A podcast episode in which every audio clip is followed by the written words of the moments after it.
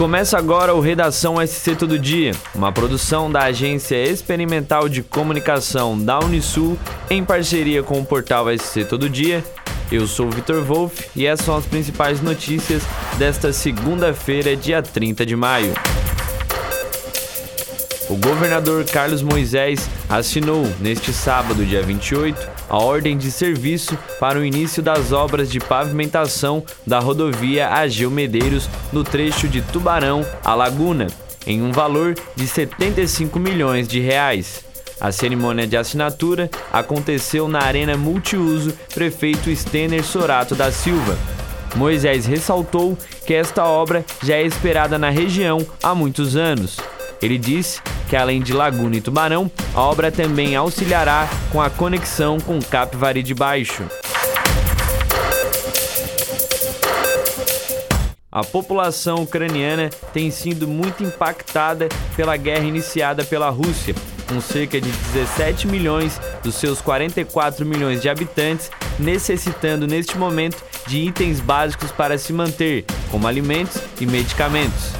Abre aspas. Viemos pedir a solidariedade do povo catarinense com o povo ucraniano e estudar a possibilidade de uma ajuda humanitária. Fecha aspas. Enfatizou o chefe da representação diplomática da Ucrânia no Brasil, Anatoly Kashi. Ele esteve na Assembleia Legislativa para solicitar ajuda humanitária de Santa Catarina ao país europeu. A procura pelas vacinas contra a gripe e contra o sarampo estão baixas em Criciúma. Segundo os dados mais atuais da Secretaria de Saúde do município, as taxas globais de cobertura vacinal em relação ao público-alvo para a gripe e o sarampo são de 31% e 40%, respectivamente. A pasta reforça que a vacinação é a principal forma de prevenção contra as doenças.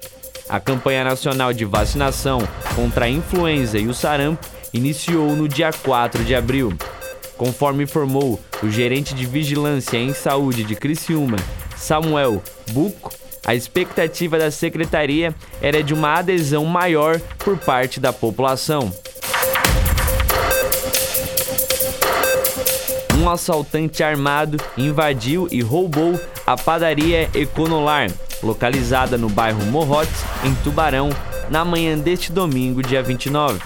De acordo com testemunhas, ele contou com a ajuda de um comparsa no momento da fuga.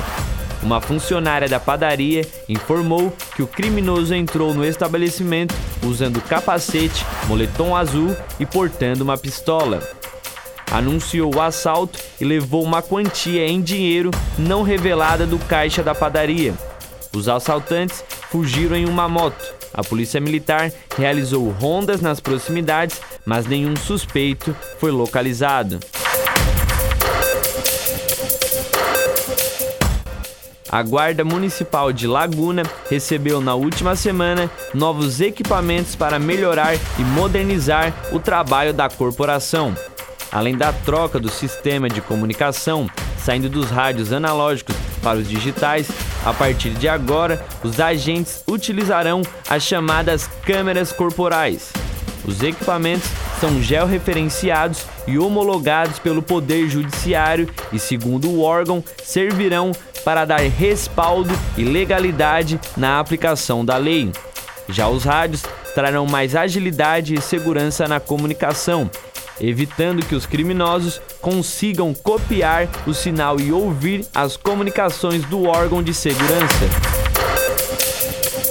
Estreando na Série B do Campeonato Catarinense 2022, o Clube Atlético Tubarão segurou o empate fora de casa contra o Blumenau na tarde deste sábado, dia 28. Os comandados do técnico Luca Casarino ficaram no 0 a 0 em Indaial. A partida deste sábado também ficou marcada pela estreia do novo uniforme do Tubarão, que já está em pré-venda para a torcida. Na segunda rodada da segundona, a equipe recebe o Inter de Lages no estádio Domingos Silveira Gonzalez. O jogo será no próximo domingo, dia 5, às 13h30 da tarde. Para mais notícias, acesse o portal SC Todo Dia. Até o próximo episódio.